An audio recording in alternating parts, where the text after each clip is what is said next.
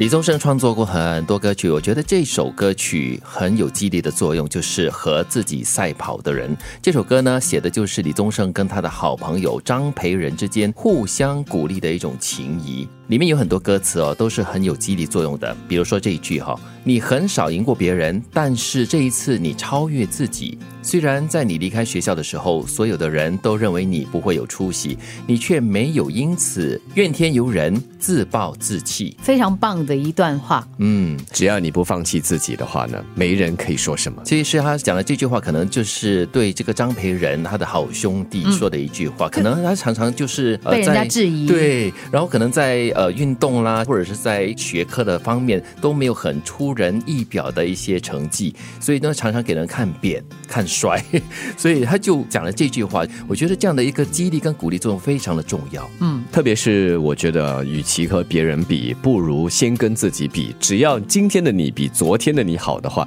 那已经算是进步了。管他人怎么样子。对，所以这首歌名就叫做《和自己赛跑的人》嘛。嗯，接下来这句话呢也是非常的好。人有时候需要一点点刺激，有时候需要一点点打击。在那时候，我们身边有一卡车的难题。不知道成功的意义。就在超越自己。嗯，人呢，如果没有刺激的话呢，你大概不会有太大的动力。嗯，所以他说，有一点点的刺激是好的，有一点点的打击是好的。有些时候，我们就活在自己的一个世界里面，认为自己啊，什么东西都很好了，就没有遭受到什么挫折。对，你知道这首歌里面，就是人有时候需要一点点打击。你我都曾经不止一次的留级，就让我想到了身边有一些朋友啊，他们就真的是在可能念书的过程当中，就有一年没有办法，就考得不好，结果。留级了，可是呢，再回来考试的那一年呢，哇，成绩真的是会吓死人，突飞猛进。嗯，对，正如歌名所说嘛，和自己赛跑就是要超越自己。但是我把这个有时需要一点刺激、一点打击，看作是偶尔和你的伙伴啊有一些良性的竞争也是不错的。对，与其把它看作是一种，那你比我好，我超越你，不如就说一个彼此的激励。嗯嗯，这这是一种良性的推动。嗯，是对一些人来说是需要的。是，我觉得这个一。卡车的难题哈，形容的很很有这个意象，很形象化哈。然后就是说，不知道成功的意义就是在超越自己。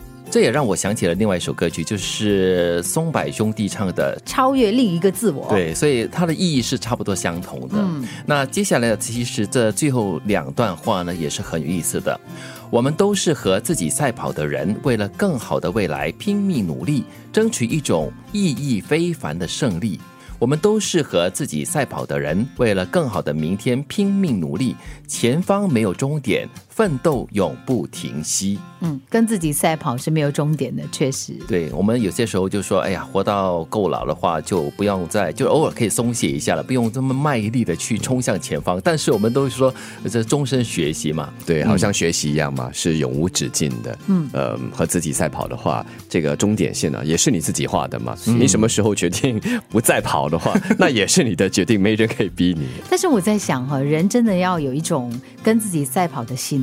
不然的话，你很容易自满。你如果说常常会去想呢，到底自己这件事情做的好不好？哎，如果你觉得自己做的很好了，是不是能够再提升一些，再超越自己？如果你觉得自己做的不好，要怎么样让它变得更好？对，如果你没有这样的思维的话，你很容易原地踏步。我觉得跟自己比较还是比较健康的。你常常跟别人比较的话呢，他们都说嘛，人比人气死人。所以你跟自己比的话呢，至少你会让自己提升到另外一种层次。嗯，所以与其说是一条终点。线不如说给自己设定不一样的目标，可能前方的这条线呢，一旦你跨越了之后，可以想想我另外一条线要画在哪里，嗯，更远一点还是近一点，完全就看当时的整个呃情况和时机来定了。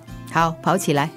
人有时候需要一点点刺激，有时候需要一点点打击，在那时候我们身边有一卡车的难题，不知道成功的意义就在超越自己。我们都是和自己赛跑的人，为了更好的明天拼命努力，前方没有终点，奋斗永不停息。